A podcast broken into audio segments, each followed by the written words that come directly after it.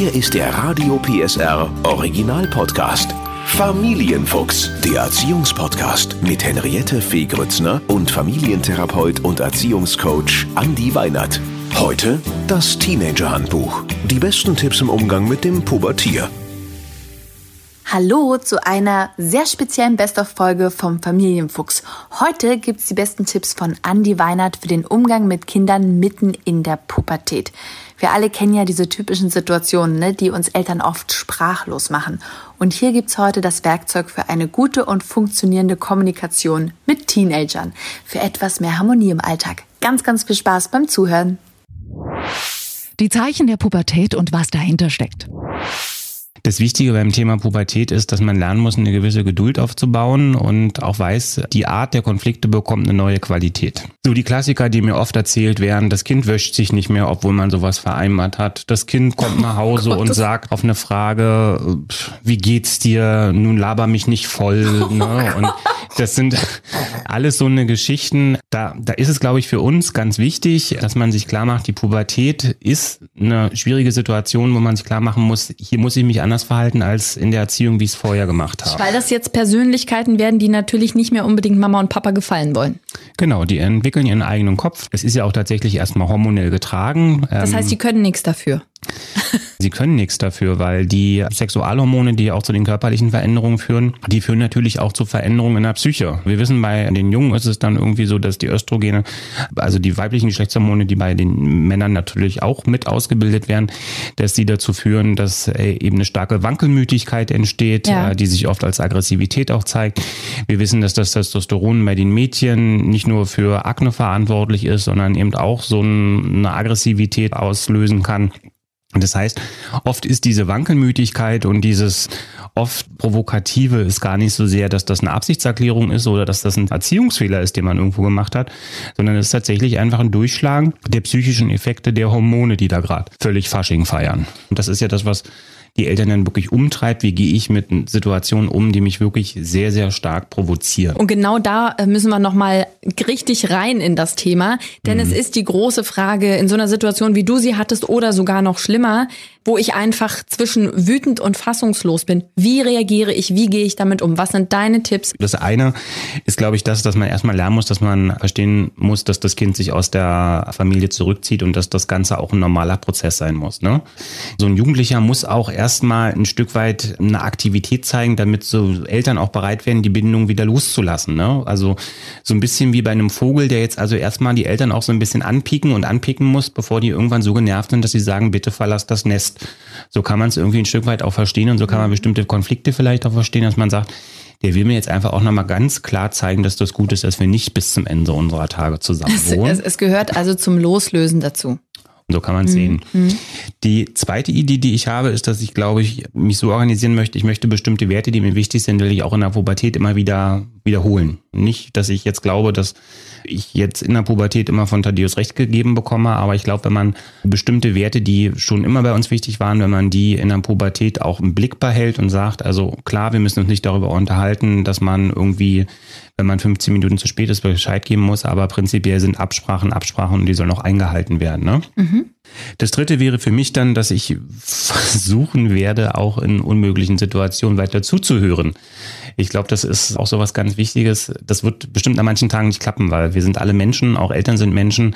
Und den Anspruch zu haben, zu sagen, Mensch, ich werde mit meinem Kind immer zuhören und werde immer verständnisvoll sein, das wird nicht gehen, aber ich will zumindest danach streben, ist so ein ja, Manifest schön. vielleicht. Ja, absolut.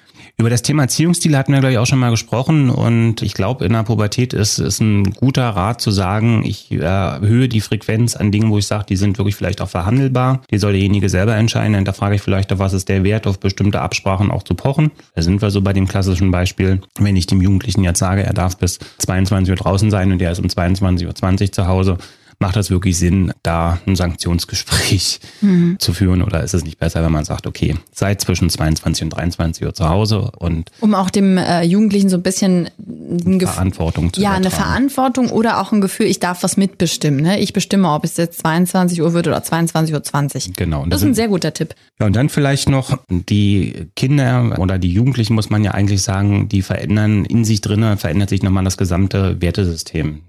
Das wird umorganisiert, das sage ich immer wieder. Es ist nicht so, dass weggeschmissen wird, sondern ähm, wie bei einer Landkarte, die einmal komplett neu geschrieben werden muss. Das läuft sozusagen in den ab. Entsprechend ist es auch oft so, dass die eigentlich so zwischen einem absoluten Größenwahn und dann wieder einer großen Verzweiflung hin und ja. her pendeln. Und so die wesentlichen großen Themen des Lebens, Umgang mit Tod, mit Liebe, mit Vertrauen, mit ausgenutzt werden. Das sind alles Themen, die sind in der Pubertät, sind die präsent. Bei dieser Umstrukturierung der Themen, die die bewegen, ist, glaube ich, auch nochmal ganz wesentlich, dass man da sich als kontinuierlicher Gesprächspartner weiter auch anbietet, weil wenn es in gefährlichen Situationen auch einfach mal dazu kommt, dass äh, doch mal was nicht richtig gelaufen ist, ist, glaube ich, auch wichtig, dass die Jugendlichen wissen, dass sie in den Eltern nach wie vor Ansprechpartner haben, wo sie sich auch öffnen können. Was tun, wenn Teenager nur noch Schimpfwörter benutzen? Also ich finde, die Jugendlichen bekommt man immer am ersten damit, dass man ihnen sagt, genauso wie Kleidung, genauso wie dein Haarschnitt, genauso wie die Idee, wie deine Schuhe aussehen soll. Sprache ist genauso eine Visitenkarte. Ne? Mhm. Und egal, wie ihr euch da sozusagen benehmt in eurer Clique, immer ein Stück weit auch klar machen, wenn es darum geht, wenn man außen irgendwo auftritt, ne, dann ist Sprache eine Einladungskarte und sie kann eben auch Türen ganz schnell verschließen. Und das verstehen in der Regel auch Jugendliche. Thema Musik, gerade so Richtung äh, Pubertät, ist das ja auch ein großes Thema, dass man natürlich irgendwo dazugehören will. Ne? Mhm. Dazu gehört auch eine bestimmte Musik, die auch mitunter, egal ob auf Englisch oder auf Deutsch, äh, mitunter eine sehr krasse Sprache hat. Wie ist deine, deine Expertentipp? Sagen, nee, das hören wir nicht zu Hause oder sagen, ja, zeig mir doch mal, was du so hörst. Ich würde es auch gerne mal hören. Wie geht man damit um? Denn da geht's ja oft um Sprache, wo man sich dann, äh, wenn man es hört, echt erschreckt. Mhm. Also zu verbieten, dass Kinder bestimmte Lieder hören, ich glaube, das geht gar nicht. Ne? Also das kann man zwar so sagen, dass man sagt, ich will sowas nicht hören, aber da kommt wieder der Reiz des Verbotenen mit ins Spiel, äh, dass man dann eben entsprechend das auf dem Weg zur Schule hört oder äh, bei Freunden hört oder sonst was dergleichen. Was, glaube ich, vielleicht noch mal ein bisschen mehr der Auftrag ist, einfach das Thema, was da drüber liegt, nämlich auch mal das Thema Rassismus und auch mal das Thema Diversity, auch im Sinne von Toleranz einfach mal zu nehmen und darüber mal zu sprechen. Weil Dass man eben sagt, bestimmte Worte, die da drin vorkommen, vorkommen in dem Song, weißt du eigentlich, was die bedeuten? Na, auch was dahinter steckt, dass das durchaus, also bin jetzt, weil du ja gesagt hast, man erschrickt sich dann, man erschrickt sich dann ja oft nicht nur, weil da so Worte drin sind, sondern weil da ja auch eine Meinung mit transportiert Absolut. wird, dass da Ausgrenzung mit, dass da zum Teil auch extreme Gedanken formuliert werden. Und das kann man ja, da muss man nicht unbedingt sich an den Worten festhalten, sondern kann sagen, was ist denn so die Idee? Warum bin ich denn so erschrocken von diesem Text? Wie, wie, wie siehst du das denn selber? Ne? Also, wie wäre denn das jetzt für dich, wenn das Lied sich an dich richten würde, wenn du damit gemeint sein würdest? Ne? Also, und das Thema Toleranz, Akzeptanz, Ausgrenzung durch Sprache oder durch Musik. Das sind wichtige Themen, die man sicherlich zum Anlass nehmen könnte, einfach sagen könnte, ich mag die Musik jetzt nicht, weil da irgendwelche Schimpfwörter drin sind, sondern das, was damit transportiert wird, das ist aus meiner Sicht einfach unter Umständen menschenverachtend oder es grenzt Menschen aus oder es behandelt Menschen auf eine Art und Weise, wie ich selber nicht behandelt werden möchte, wie du vielleicht auch nicht behandelt werden möchtest und mit Sicherheit, wenn man sich dann solche Songs irgendwie anhört, wo man dann sagen muss, ich finde die auch noch toll, man sich überlegen muss, was man da auf einer anderen Ebene auch mitsendet. Was tun bei Essstörungen? Jetzt sind wir bei dem Thema, was ich unbedingt mit dir besprechen möchte. Bei dem Thema Essstörungen. Ne? Das mhm. ist ja manchmal ein schleichender Prozess. Man kriegt das vielleicht gar nicht unbedingt mit als Eltern. Woran merke ich, äh, natürlich merke ich, mein Kind wird immer dünner, aber woran merke ich, dass da was nicht in Ordnung ist, dass da was falsch läuft äh, und was kann ich tun? Also das kommt ja prinzipiell erstmal darauf an, was es für eine Essstörung ist. Also wenn wir jetzt bei den Essstörungen bleiben wollen, die eher mit Untergewicht verbunden sind, dann ist es ja eigentlich so Richtung Magersucht zu denken. Und da sehe ich eigentlich ein Kind, wo ich merke, dass Kalorien einen immer stärkeren Stellenwert im Leben bekommen. Das heißt also, das ist nicht nur jemand, der jetzt immer dünner wird, sondern der auch äh, gedanklich sich in einer sehr unangemessenen Art und Weise im Alltag anfängt, mit Kalorien zu beschäftigen, alles durchzuzählen. Zu sagen, okay, jetzt habe ich ein Stück Schokolade gegessen, jetzt muss ich eigentlich wieder irgendwie was abtrainieren gehen. Und wenn man das Kind dann befragt, obwohl es offensichtlich ja schon im normalen oder vielleicht sogar untergewichtigen Bereich ist, findet es sich trotzdem weiter als zu dick. Und dann genau ist so ein Punkt, wo man sagen muss, okay, hier lohnt sich jetzt einfach auch mal eine professionelle Unterstützung in Anspruch zu nehmen, vielleicht einen Termin in einem Familienberatungszentrum zu machen. Es gibt auch spezielle Sprechstunden, wo man sich mit dem Thema beschäftigen kann und in jedem Fall auch ernst nehmen. Was wir heute wissen, ist, dass sozusagen solche Phänomene wie Essstörungen, die entstehen immer aus einem Grund heraus, der oft in der Familie auch verankert ist. Das heißt also, auch da durchaus die Bereitschaft besitzen, zu hinterfragen, was läuft vielleicht bei uns gerade auch nicht so gut, wofür kann es Ausdruck sein, weil wir eben wissen, so dieses klassische, diese klassische Idee, das kommt jetzt, weil jemand zu viel an einem bestimmten Model sich als Ideal orientiert hat, das ist sicherlich auch ein Baustein, der ähm, zur Begründung beiträgt, aber ganz oft ist es eben auch Ausdrucksform von nicht bewältigten Familienproblemen, dass jemand sowas so entwickelt. Was ist mit dem anderen Extrem, wenn ein Kind beispielsweise immer übergewichtiger wird? Obwohl man vielleicht sagt, man guckt schon, aber man weiß natürlich auch nicht, was sie, was sie in der, in der Pause dann vielleicht von mhm. Freunden noch oder beim Bäcker oder so noch zu sich nehmen. Aber wenn es, wenn das Gewicht stark zunimmt, das ist ja auch eine, eine Essstörung. Das ist auch eine Essstörung und die hat in der Regel folgende Ursache, nämlich die, ähm, wir als Menschen können zwei unterschiedliche Formen des Hungers empfinden. Wir können einmal tatsächlich den körperlichen Hunger empfinden, der sitzt ja eher so im Bereich des Magens. Und dann können wir aber auch emotionalen Hunger empfinden. Den haben wir eher hinterm Brustbein. Diesen emotionalen Hunger, den erlebt man immer dann, wenn man Liebeskummer hat, wenn gerade irgendwo man merkt, so man ist so unglücklich mit sich selber. Und oft ist es bei diesen Jugendlichen ähm, die Schwierigkeit, dass sie sich sowieso schon aufgrund der aktuellen Situation nicht richtig glücklich fühlen, so einen Wunsch nach Wärme und Nähe auch haben und dieser emotionale Hunger, den sie dann so empfinden nach Liebe und Geborgenheit, dass der denn eben oft versucht wird, einfach über Nahrungsmittel zu kompensieren. Da wird dann ganz viel gegessen. Und derjenige hat auch so das Gefühl, dass das immer, dass er immer Appetit hat auf irgendwas aber es ist eben eigentlich ist es nicht ein Appetit, der jetzt dazu dient, den körperlichen Hunger zu stillen, sondern es geht tatsächlich darum, diesen seelischen, diesen emotionalen Hunger zu befüllen. Wie also ich meine, du hast das gerade schon gesagt, natürlich professionelle Hilfe mit dazu holen, aber was kann ich als Eltern sonst noch geben? Zeit, mir mehr Zeit nehmen? Mehr Zeit geben und tatsächlich dem Kind auch immer wieder Gesprächsangebote machen und auch Nähe vielleicht anbieten. Ne? Also so wie ich es schon gesagt habe, ne? also wenn, wenn so ein Jugendlicher so das Gefühl hat, er hat eine, einen Wunsch nach emotionalen Nähe, dann kann man natürlich den bloß bis zu einem bestimmten Eltern auch als Elternteil bedienen, das ist auch klar. Ne? Und man kann natürlich jetzt auch nicht, wenn das jetzt ein Jugendlicher ist, kann man jetzt sagen, okay, dann kommen Sie mir ins Bett und wir kuscheln noch mal eine Runde, das, das funktioniert nicht. Aber man kann eben entsprechend das Kind dafür sensibilisieren. Alleine das zu erklären, und das versteht ein Jugendlicher auch schon, dass es diese zwei unterschiedlichen Formen des Hungers gibt hilft vielen Jugendlichen dabei, damit besser umgehen zu können und sich selber auch kritisch zu fragen, was ist denn das eigentlich gerade? Habe ich wirklich gerade Hunger oder geht es mir eigentlich um was anderes? Teenager und Sexualität.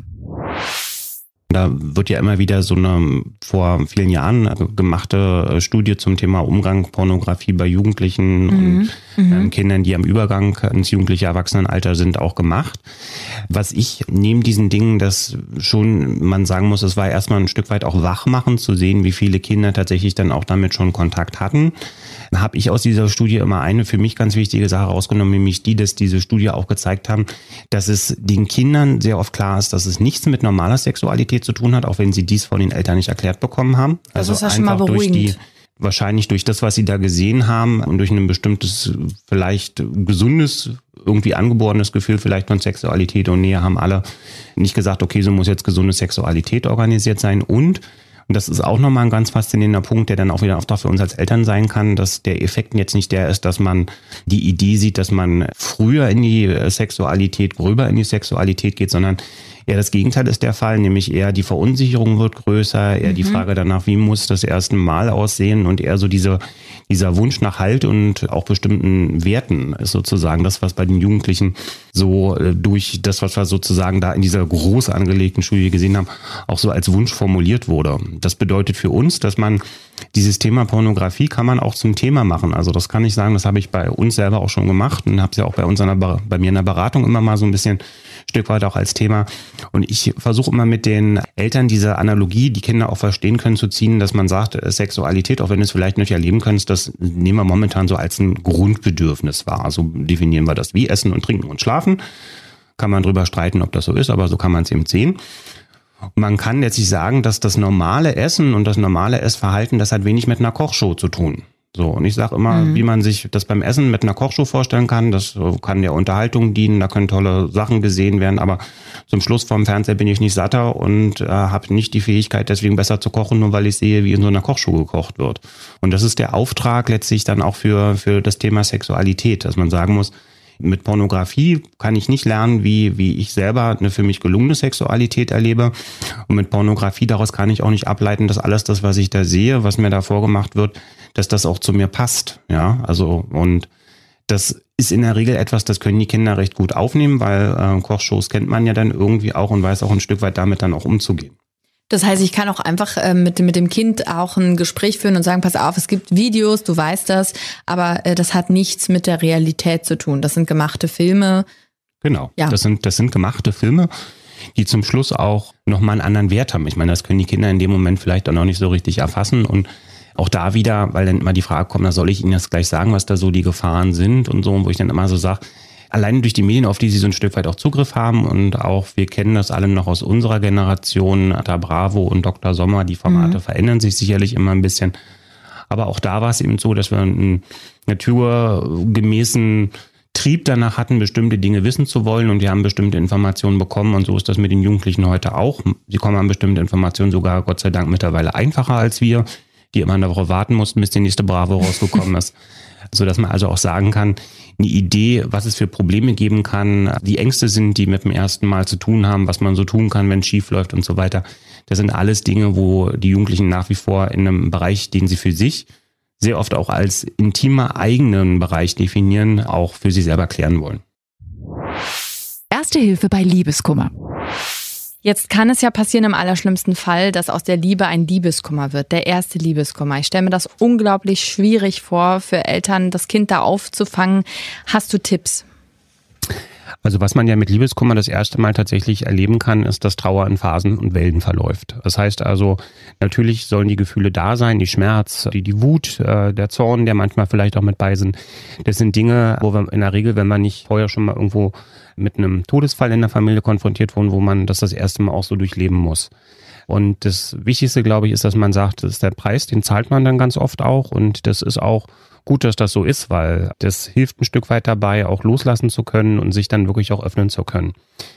Was, glaube ich, auch nochmal ein ganz wichtiger Punkt ist, dem Kind auch das zu gestatten, dass das so sein darf, dass man eben so, wie es jetzt auch gerade gesagt hat, erklärt, da wird es Tage geben, da ist das scheinbar schon weg und du freust dich und dann kommt es wieder ein bisschen zurück und dann gibt es manchmal Tage, da denkst du, da geht das gar nicht mehr, da ist das für dich ganz schlimm, aber dann wird es auch irgendwann wieder besser, dass man sagt, dass das ungute Gefühle sind für jeden von uns aber dass es wichtig ist, dass man die durchlebt, bis man irgendwann dann für sich selber auch das Gefühl hat, das ist jetzt wieder gut, weil eine Strategie, die dann durchaus auch im Erwachsenenalter häufiger entstehen kann, ist, dass wenn ich merke, dass ich traurig bin, dass ich dann erst mich wieder in das nächste Abenteuer begebe und dass ich dann einfach auch versuche, die nächste Partnerin oder den nächsten Partner zu finden, um mich dann diesen schlechten Gefühlen nicht stellen zu müssen, in der großen Hoffnung, dass man dann äh, nicht ganz so traurig sein muss. Und hast du einen praktischen Tipp noch? Was, was macht man in so einem Moment? Es zerreißt einem ja, kann ich mir vorstellen, als Eltern, als Eltern selber das Herz. Na, man kann natürlich als Gesprächspartner für Entlastungsgespräche zur Verfügung stehen, wenn die Kinder das möchten. Man kann auch mal, wenn die Traurigkeit dann durchbricht, gerne mal seine Schulter und seinen Schoß auch anbieten, dass man sagt, okay, komm her, das ist einfach eine blöde Situation, aber für viele Sachen gibt's Tipps und der einzige gute und gelungene Tipp bei äh, Trauer ist immer der zu sagen, mit dem Kind gemeinsam, wenn man das möchte, ein Stück weit auch durchstehen. Und es geht vorbei. Es geht vorbei und es kommt dann eine neue Liebe. Aber was mache ich, wenn diese neue Liebe alle vier Wochen kommt? Das gibt's ja tatsächlich gerade so bei äh, Jugendlichen, ne, die schon auch im Übergang sind, eigentlich jetzt schon ein Erwachsener zu werden, dass dann einfach alle vier Wochen jemand Neues bei uns schläft. Das zeigt dann eine gewisse Experimentierfreudigkeit und eine Offenheit für. wie, wie positiv du das alles siehst, schön. ja, ich glaube, so kann man es aber auch tatsächlich ja auch sehen. Ne? Ja. Also da ist jetzt ein junger Mensch, der will einfach vielleicht auch verschiedene Dinge ausprobieren, sagt, ich bin da auch offen für. Klar, ja, wenn man vielleicht selber so für sich äh, die Idee hat zu sagen, ein bisschen mehr Kontinuität wäre jetzt super, dann ist das ja erstmal nur eine Momentaufnahme, ist ja ein, ein Zeitabschnitt. Ne? Und tatsächlich ist es jetzt nicht ein Indiz dafür, dass man sagt, so geht das jetzt bestimmt bis der 40 ist weiter, dass da irgendwie alle vier Wochen jemand kommt, sondern es gibt Phasen, da ist man, ist die Bereitschaft einfach auch zu sagen, okay, man probiert einfach mal mehr aus, ist dann einfach auch größer. Und das muss nicht schlecht sein, ne? weil aber würdest du nicht auch sagen, dass es ab einem gewissen Punkt, dass man auch dann mal darüber spricht, dass man dann mal sagt, Mensch, vielleicht muss nicht jeder hier übernachten oder wollen wir mal darüber reden, dass du dir vielleicht auch die, die Jungs erstmal oder die Mädels erstmal nochmal genauer anguckst oder erstmal datest oder, oder würdest du wirklich sagen, nö, einfach die sollen das machen, die sollen sich ausleben?